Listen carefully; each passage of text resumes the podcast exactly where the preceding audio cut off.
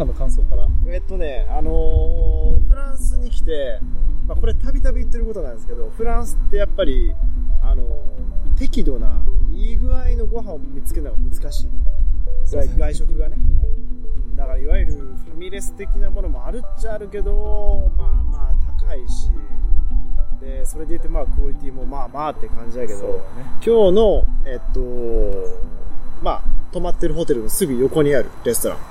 3年ぐらい前に来た時に結構いい印象やって、イタリア人が経営してるピッツェリアあで、まあ、あの、持ち帰りのピザもやってるところ。そうだったんで、もう迷わず、あ、じゃあまあ、またここにしようって言ってイタリア人と行ったら、なんか経営者が変わってて、中の雰囲気も全然変わってて、えー、失敗しました。えっと、生ビール頼んだんですけど、はい。あれはシードルでした。明らかに違うものが出てきた。まあ、うーん、なんか泡がないからちょっと泡がない、不思議だなと思ったんですね。はい。まあまあ、そういうこともあります。はい。ということで今は、えー、第13ステージが終わって、サンテチエンヌの、まあでもフィニッシュ地点からすごい近くの、えーホテルで、直線距離だから3キロぐらいしかないけど、要は、あの、なんかブロックされてた。今日のコース、残り3キロ地点ぐらいのところで通った、2キロ地点ぐらいかな？その高速道路の出口が封鎖されてたんで、なかなかここにたどり着けず。距離は近かったけど。そう。まあ、あるあるです。はい。で、えー例によって、えープルミエールクラス。はい。もうあの、最上級の。はい。最上級第1級ホテル。最第1級ホテル。はいただなんか、ここのプルミエールクラスは結構、当たりやね。なんかね、まあ悪くない見栄えもいし、静かだし。うんということで、今は、あの、いつもはその室内で録音してるんですけど、はいまあ、ちょっと音質が、というご指摘をたくさんいただいておりまして、はい。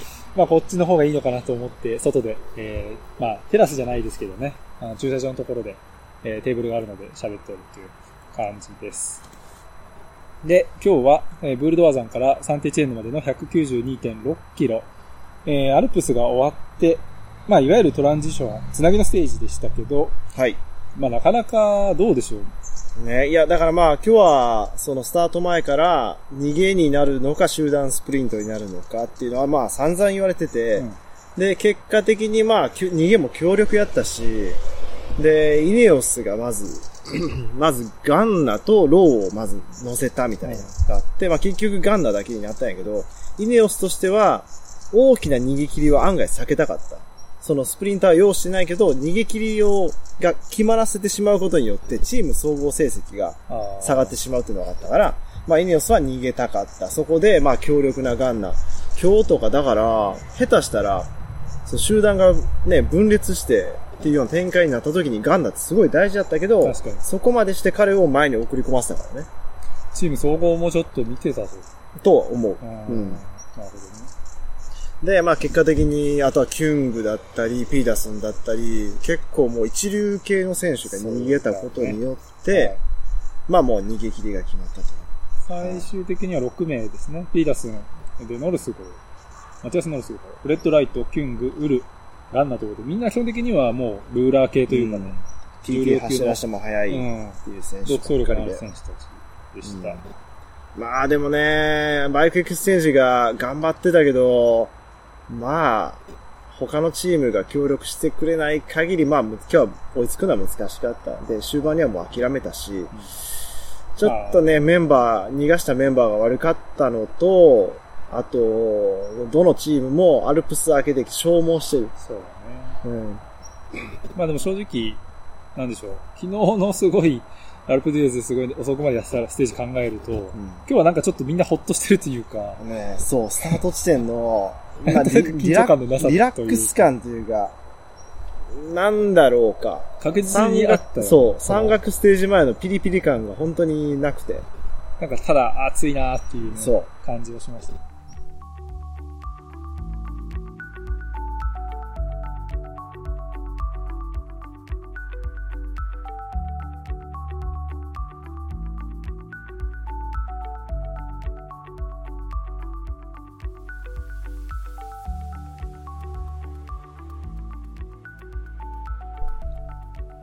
アランベルポッドキャスト from ツールドフランス。今回はラファのサポートでお届けしています。ラファジャパン代表の矢野大輔さんにラファについてのあれこれ、引き続き聞いていきます。さあ、今回は話題沸騰ですね。このツールドフランスでも、このツールでもっていう感じですね。えー、話題をさらっていきました。EF エデュケーションイージーポストの着用しているスペシャルジャージ、パレススケートボードとのコラボレーションなんですけれども、さあ、これ、ここはどうでしょう？かなりブランドとしても、力を入れたプロモーションだと思うんですけれども、これはどういう戦略、意図があってやられてるんでしょうか？そうですね。あのー、最初は2020年のジロディタリアの時に、えー、その時のジロは確か10月はい、えー、ね、だったと思うんですけど、まあパンデミックの関係で、えー、その時に初めてパレススケートボードと一緒に、えー、パートナーシップ組んで、まあ、アヒルジャージっていうふうに言われましたけど、うん、えっと、大きく話題を、あの、取りました。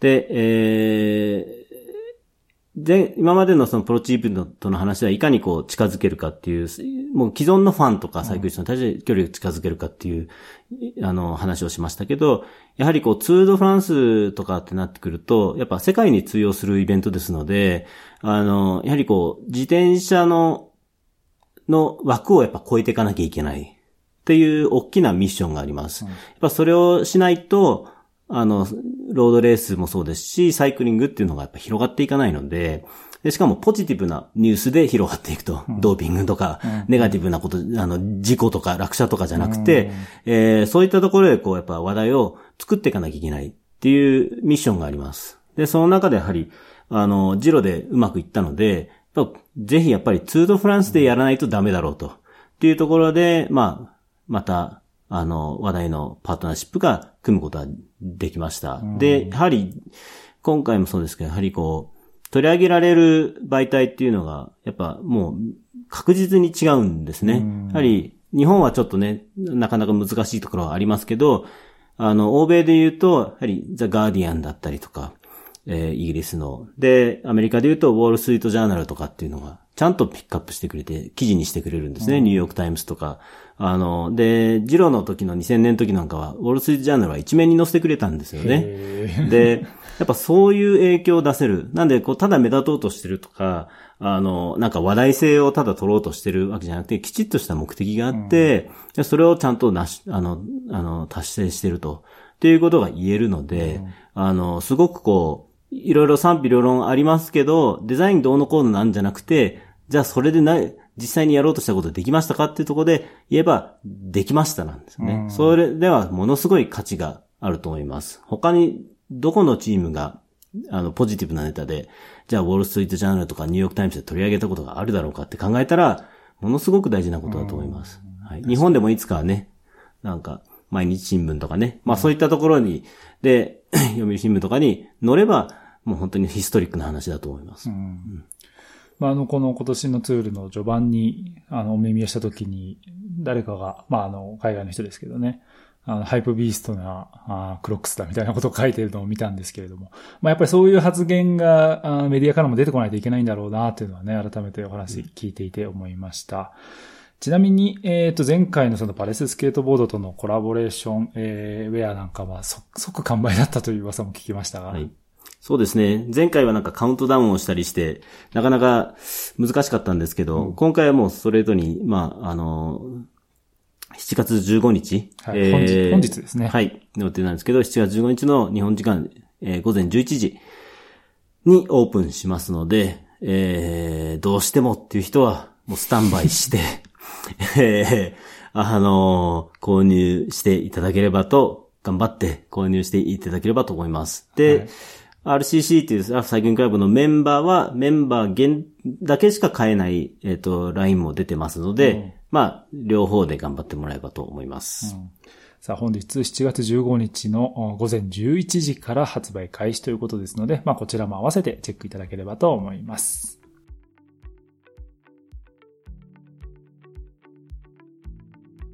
ランベルポッドキャストデイリーツアー。今回のプログラムはラファのサポートでお届けしています。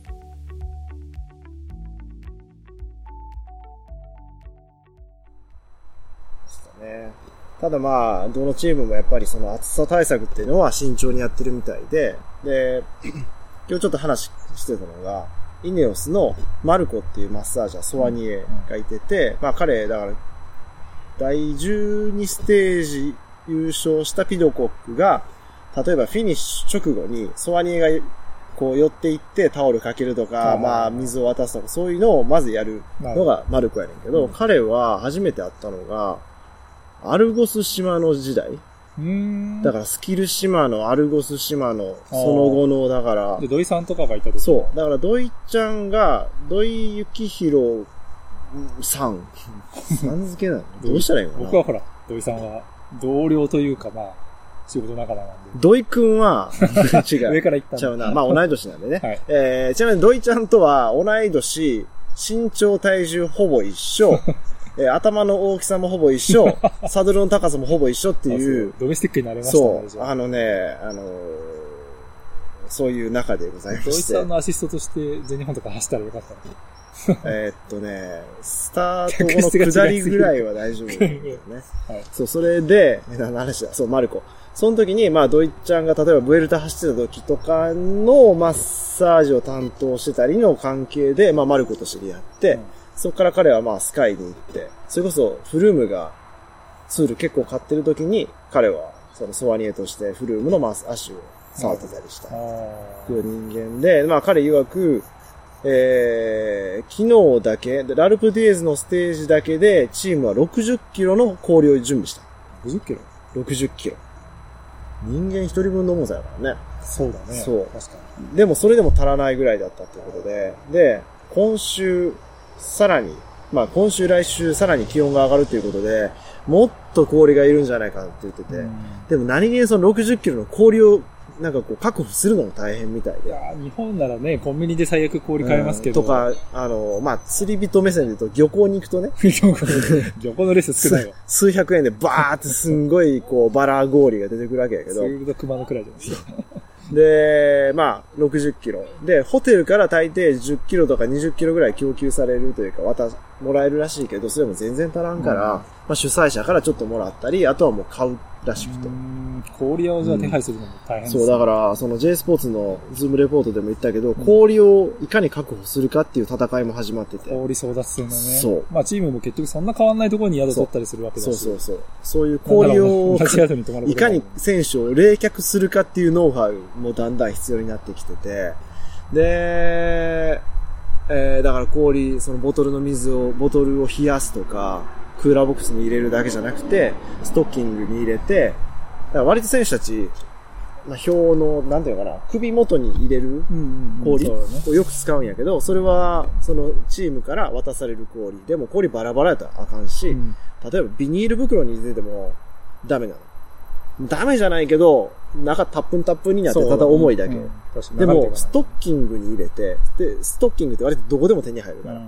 ストッキングに入れて、うん、握り拳分、握り拳台ぐらいの氷を入れて、結んで切って、また結んで入れて切ってってやると、多分ストッキング一本で、それなりの数の氷を作れる。なるほど。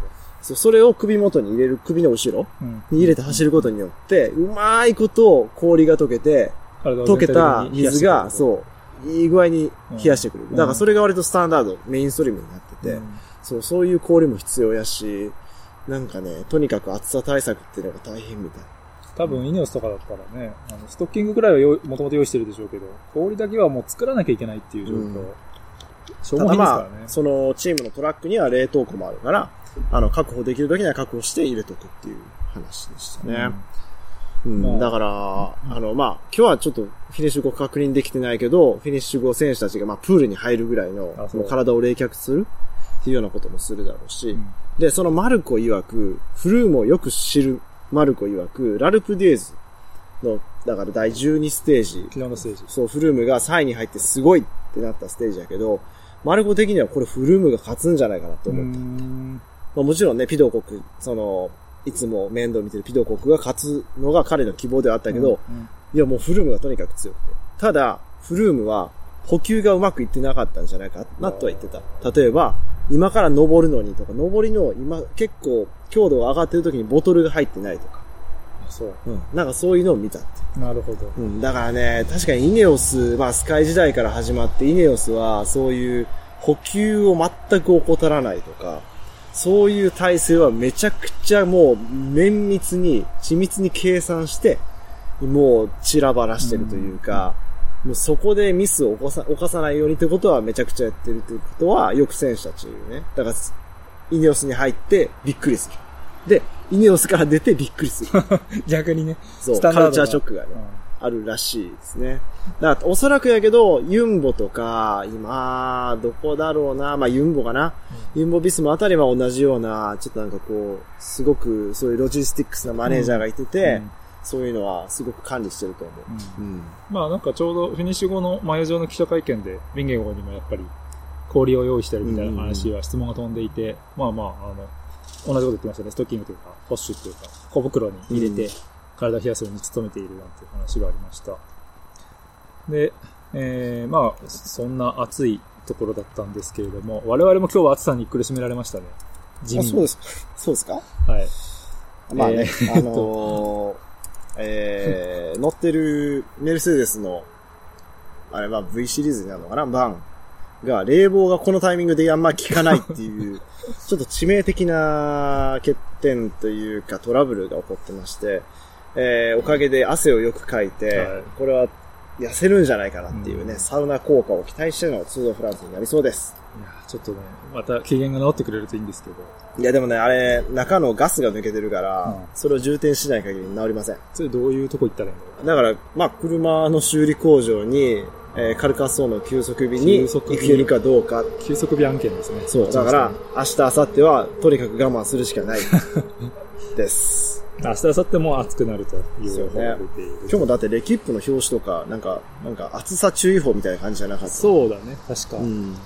まあ暑さに関しては本当選手もみんな口を揃えて言っているという中で、まあ今日、ちょっとレースの結果の方にも行きたいんですけど、えー、まあ最終的に勝ったのはピーダスン。はい。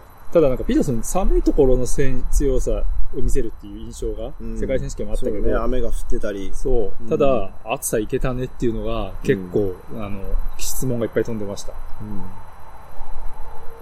ねえ、まあ、一緒に逃げたのが結局、国籍で言うと、まあ、勝ったのがデンマーク人、2位フレッド・ライトがイギリス人、3位ウイゴウルがカナダ人、キュングスイス人、ヨルゲンソンアメリカ人、ガンナーイタリア人。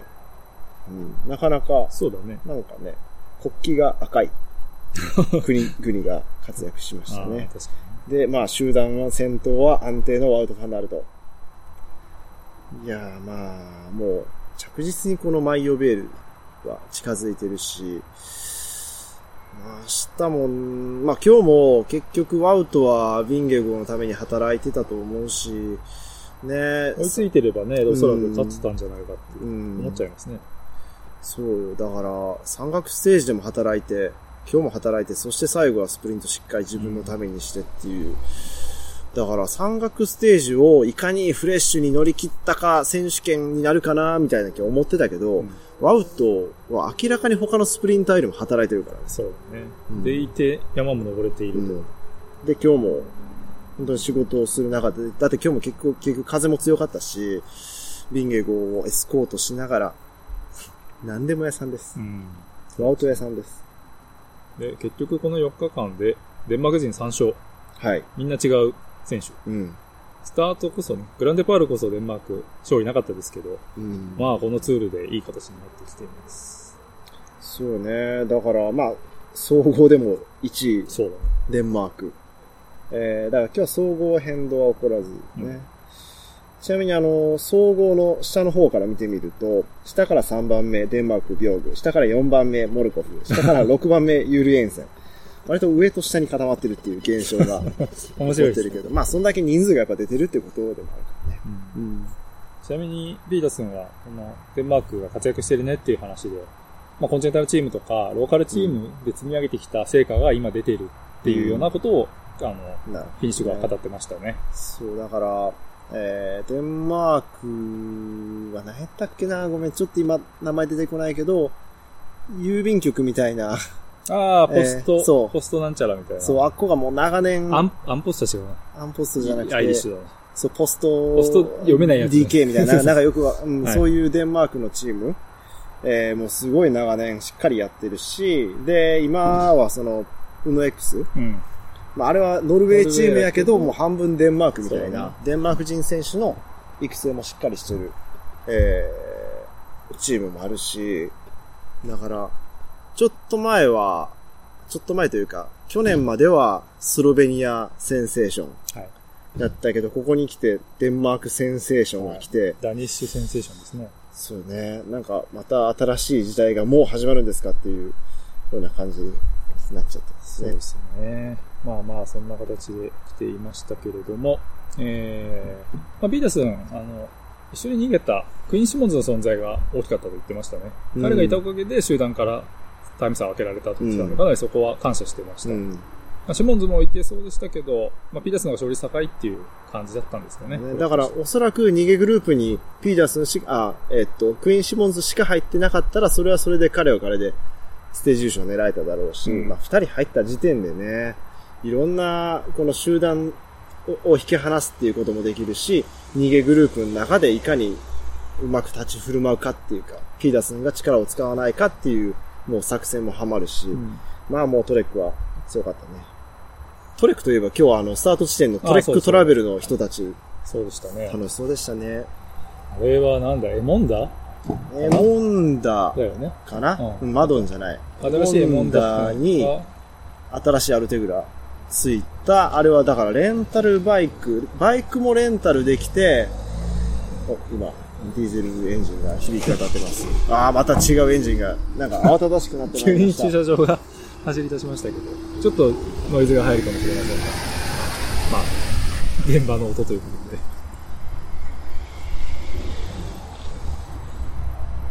20台くらいバイクあったんですかね。で、いやもうちょっと30台ぐらいあったんじゃないかな。うんバンも3台あって、えー、で、まあ調べたら、8日間、ちょっとツードフランスのパッケージではなかったけど、結構調べたら、ね、世界各国でやってて、なるほど。その、8日間ぐらいで6000ユ、6000ドル。今のレートだと70だから万円くらい。80万円ぐらいするかな。まあでも、多分おそらくやけどいいホテル泊まって、いい具合のとこと、あの、美味しいもの食べていいとこ泊まっいいとこ走って、マッサージもあって。そう。で、まあ、e バイクもなんかあったし、あれはレンタルなのか、ライドリーダーが乗るのか知らないけど、なんかこれトレックトラベルの提供でお送りしますみたいになってるけど、あの、それは、それじゃなくて、単純に、いやもう70万円ぐらい、確かにめっちゃ高いけど、これ70万円のバイク買うより、その8日間ね、レンタルしたバイクで乗り倒す方がめっちゃ充実してるやんとも思ってしまったよね。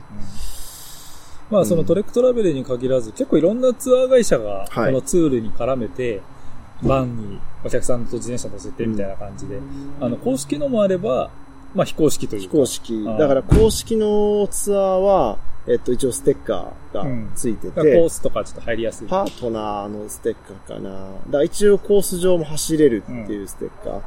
うん。だから、えーおそらく参加ライダーにもパスが発行されて、うんミラージュとかまあ、どどこでも入れるわけじゃないけど、うん。ある程度、まあ、うんツールらしいことを味わえるよううんな、サイクリングツアーが結構あったもんね、今日も。だから今日はブルドワザンスタート地点やったんで、そこの駐車場に車を止めて、ラルプデュエズを登るとか、それこそガリビエの方に行くとか、なんかそういううんパッケージングだったんだと思う。スロベニアだったんだっけ？えっと、さ、えっと、そうだからトレックトラベルだけじゃなくて、あとはスロベニアナンバーの版。うん。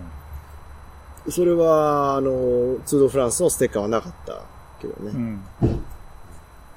まあいろんなあの楽しみ方をしているというのもね、はいまあ来てみるといろいろわかるなという感じですけど、ええまあ今日はあれだね、2箇所で撮影して最後フィニッシュでしたけど、2箇所目、チュランフールという街はい。で、えっ、と、梶哲樹選手あ、そうそうそう。とちょっとお会いお会いしましたね。うん。彼は、まあ、あの、関西の子なんで、まあ、例えば関西シクロクロスとか、そのあたりでも昔からよく見てて、で、彼とちなみに、ドバイ経由で一緒のフライトやったの。あ、そうなんだ。関西、関西空港からドバイまで一緒のフライトやって、そう、それで、あ、どうすんえあ、ヨーロッパなんかこう、エクステラ出るとか、うんそういう予定があって、ちょうどこの頃にリヨンの辺通るんですよね、みたいなうんこと言ってたんで、あ、じゃあ見に来いやって言って。で、まあ、ロケーション送ってもらって、あ、ちょうどそこ、もうちょっと行ったところで撮影予定やから、どんな感じかちょっと見といてって言って、写真送ってもらいの。使えるものは何でも使うという。そう。フォトグラファーで、まあ、えー一箇所目撮影し終わった後にそこに行って、カジ君と会って、うん。なんかキャラバン隊に何ももらえなかったって言ったから、ちょっとしょんぼりしてましたそう。あの、ライオンマークのあのキャップを上げのって言ってでしたね。だから彼は、えー、メインは何になるんだ？トライアスロンか。まあ、パラ、うんパラのトライアスロン、プラスエクステラ、あとはシクロクロスもね、ワールドカップワールドカップも走走ってる。よね。うん。から、なかなか、まあ、パラっていうくくりを関係なく、そこまでいろんな。路面のものを走るライダーっていうのは少ないんで、ね、あの、個人的にもすごい、うん好きな選手やし、うん、あえてすごい嬉しかった。で、今日はなんとなく日本人ついていて、フィニッシュ地点では、えー地元が近い、ふみさんあ、そうそうとも会いそう。ましたね。はい。別府さん、はい。別別府文幸元選手。元選手。元選手って言わないでくれって何回か書いてたけど。えー元選手と、ちなみに土井ちゃんと自分は83年生まれで同い年。さそう。色白かったね。いやー、白かった。あ、別に太ってたとかじゃないんや。おっと、バイクがうるさい。あのー、体型はそんな別に変わってないんやけど、色は確かに白かって、えっ、と、だから、別府、小俣、辻で並ん並んだ時に一番すね毛が入ってたのが、えー、別府さんでした。はい。これ言ったら怒られるぞ。うん。そうですね。J スポーツの、あの、出演者なんですかね？そう、あのーいや、で、えっとね、毎日じゃないけど、リモートでの解説として入ってて、今日は宮本朝香さんと一緒に現地から、えー出たはうずですん。ね。その後に自分がズームレポートやったはずです。ズームレポートも、ちょっとね、慌ただしそうでしたね、今日は。うーん、まあどうしても、その、撮影しよう、何箇所か撮影して、フィニッシュに直行して、えー、撮影っていう合間にやらないといけないから、もうよくを言えば、もうちょっとギリギリまでもう一箇所撮影して、うんギリギリまで、ギリギリにフィニッシュについて撮影するのが一番効率はいいよね。フォトグラファーとしては。そうでも、まあリスキーではあるし、それやったらもう40分ぐらい前かな、今日フィニッシュについたの。うん早めについて、ズームレポートしようと。うん。だから、どうしてもそのタイミングってよくレースが動いたり、そうそういう声はあんねんけど、もうちょっとそこは致し、致し方ないかな。だから、もっと早いタイミングで撮影、他の場所で撮影中にやるなら別にどこでもいいんやけど、うんどうしてもやっぱフィニッシュの様子であったり、そういうところを伝えれた方がいいと思うんで、フィニッシュにこだわる結果、どうしても到着時間が遅れ、えー、なんかこう、辻さんが、辻さんのズームが繋がるとレースが動くみたいな、えー、ツイッターが荒れるやつです。荒れてるんだはいああ、今日も、みたいな。あと、ニコラス・ロッシュが最近残り1キロの、あ、走ってるね。あの、そう、ね。えーレポートやってるのとはいよく被るらしい。だから、なんかツイッター見てると、ニコ散歩。うんニコ散歩とよく被るっていうのが、はい、トレンドです。なるほど明日も気をつけます。はい。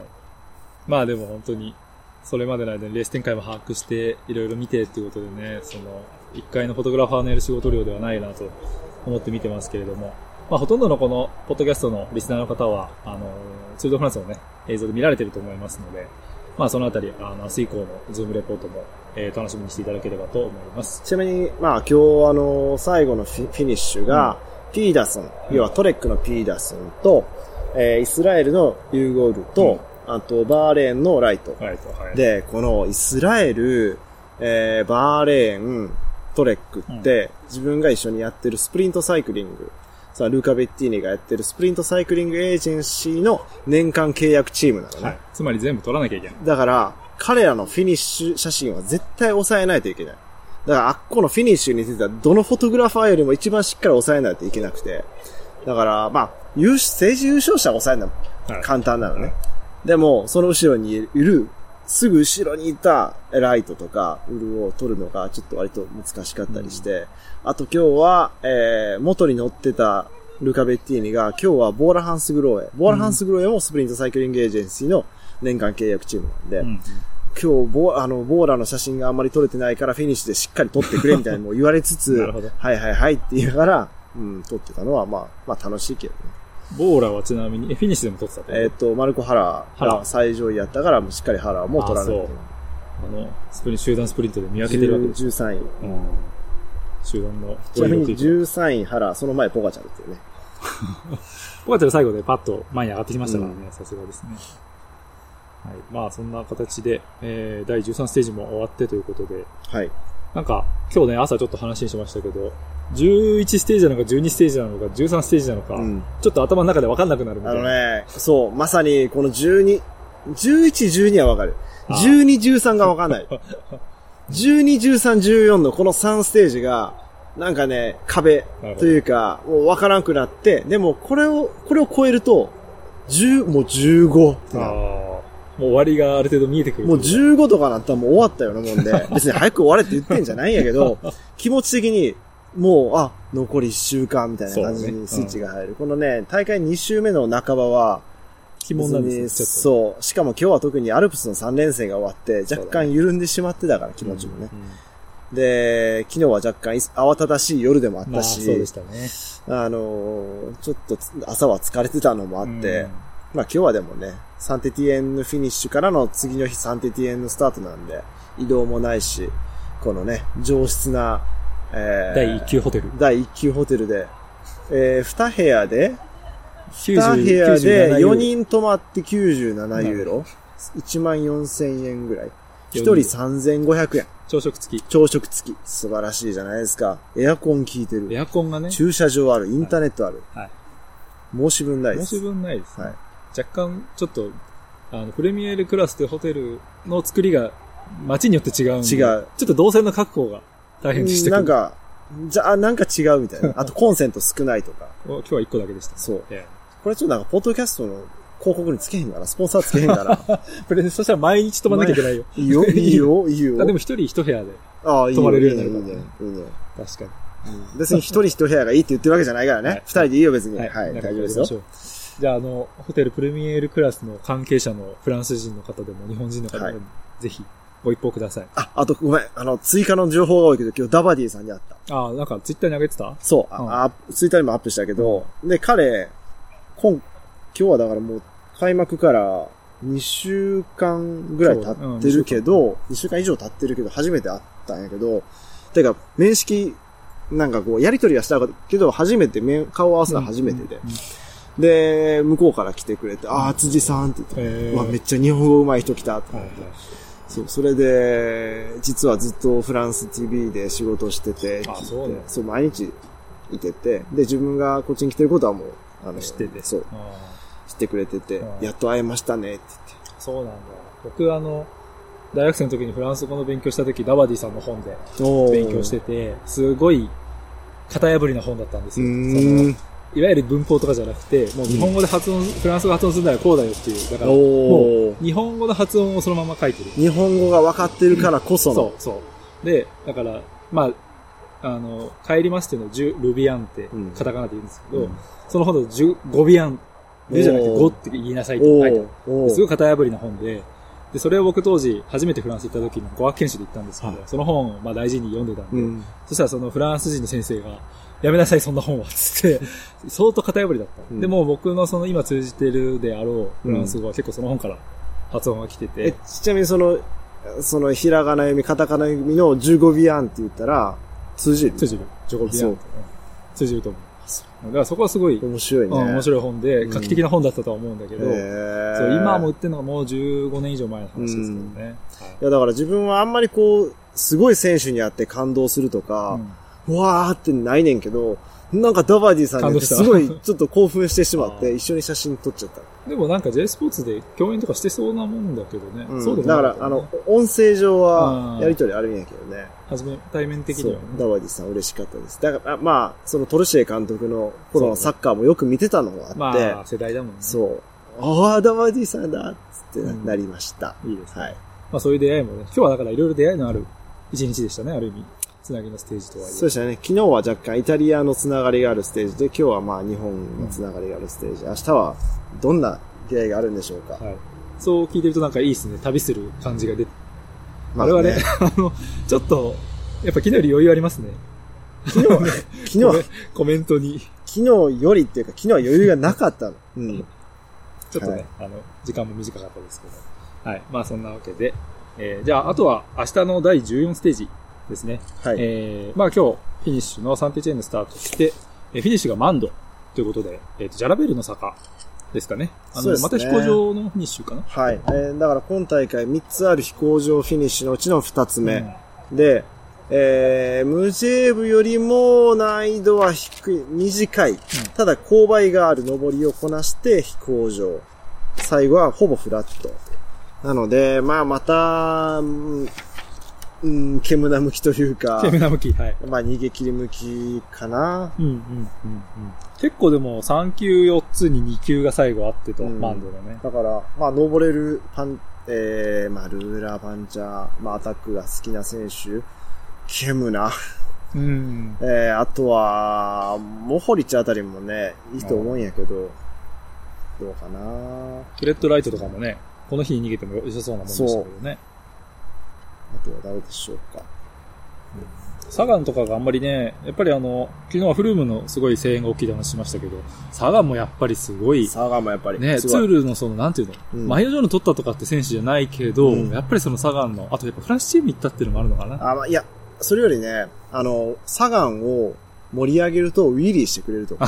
なるほどね。実際にその SNS でもよく出てたから、そう,、ね、そういうのもあって、こう、おーって言って盛り上げる、うん、のはある。うん、なんかロットの、あの、フレデリック・フリソンがサガンの真似をしてっていうのもちょっとバズってました、ね。I'm, today, I'm, I'm feeling good って言ってたね。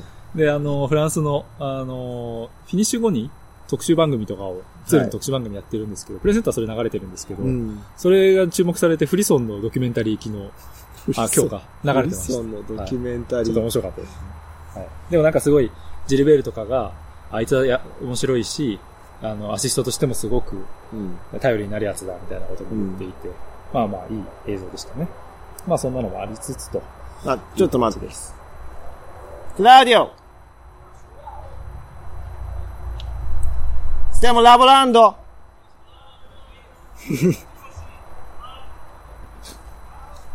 なんて？はい。イタリア人グループがうち、うちたち、あの、自分たちの部屋をノックしてたんで。はい。気づいてなかったです。気づいてなかった。はい。ということで、まあまあ外で、えー、お送りしてきましたけれども、第13ステージですね、えー、終わりました。明日の第14ステージの、ポッドキャストでまたお会いできればと思います。えー、明日は、サンテチェーヌからマンドまで192.5キロ。今日と同じで結構長いですね。100メートル違う。100メートル違う。100メートル違う。さあ。合わせてきたね。なかなか、ちょっとスプリントには厳しいかなというね、レイアウトになってます。だからまあ、あのね、今日も、明日も、明後日も、うん、どんな展開でも勝とうと思えばワウトが勝てる。出ましたね。うん。確かに。だからそこでね、そこでマチューも絡んで欲しかったんやけどね。そうだね。まあ残念ながら、リタイアになっちゃったんで。あと、追いついちゃえばポカチャルも勝てそうな、そんな23学でもありますね。今日、そうだから明日みたいなフィニッシュで、えー、ビンゲゴよりも向いてるのはポガチャルだと思うし、まあパンチ力あるからね。そうね。そう。ビンゲゴの不安要素はそういうちょっとパンチ力的なとこなのかなと。まあでももしポガチャルがボーナスタイム狙っても、それをかき消すチームメイトがたんまりいるわけで。まあワウトをそれで配置できるからね。そう。確かに、フィニッシュのボーナスタイム。こうね、盤石やよね、ビンゲゴ。うん、ただまあ、去年は、でもまあ3週目調子上げたか、ビンゲゴ。うん、TT も良かったもんね。だから、まあ若いけど、あ、でもさ、めちゃくちゃ若いわけじゃないよね。もう20。マイオブラン対象じゃないもんね。なんかおぼ、おぼこいて 幼いから、すごい若く感じるけど、ポカチャルよりも年上で、うんただまあそういうちょっとパンチ力のなさ的なところが不安要素ではあるかな。ただまあ経験がないからといって崩れる感じでもない。ああ、そう。うん、ちょっとこう、エースの重責というか、うん、そこで、ね、うん、そこはちょっと疑問視されているところもありましたけどね。うん、でもまあ、ここまで、まあ確かにデンマーク開幕やったから、その、さ、あの、チームプレゼンで涙ぐんでるような姿見てたけど、はいはい、まあ、でも、うん、フィジカル的にはすごく強いし。まあ、ラルプデイズではしっかりね、うん。ポカチャル抑えてましたからね。そう。うん、で、まあ、意外とこう、ログリッチあたりの存在感もいいのかなっていう。うん、そうだね、うん、確かに。効いてるね、ログリッチの存在がね。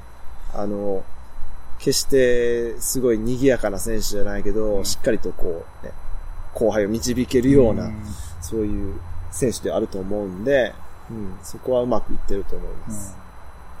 さあ、そんなわけで、じゃあ明日、マウンドでね、ステージ終わった時にまたどうなってるかというのも楽しみにしつつと。はい。ちなみに明日は、えっ、ー、と、おそらくフィニッシュから、おそらくっていうか、フィニッシュからホテルまで100キロぐらい、1時間半ぐらい移動があるんで、えー、おそらく、えー、車の中からになると思います、うんはい。はい。クーラーの効いてない車の中からお届けします。汗の垂れる音が入らないように注意しましょう。はい。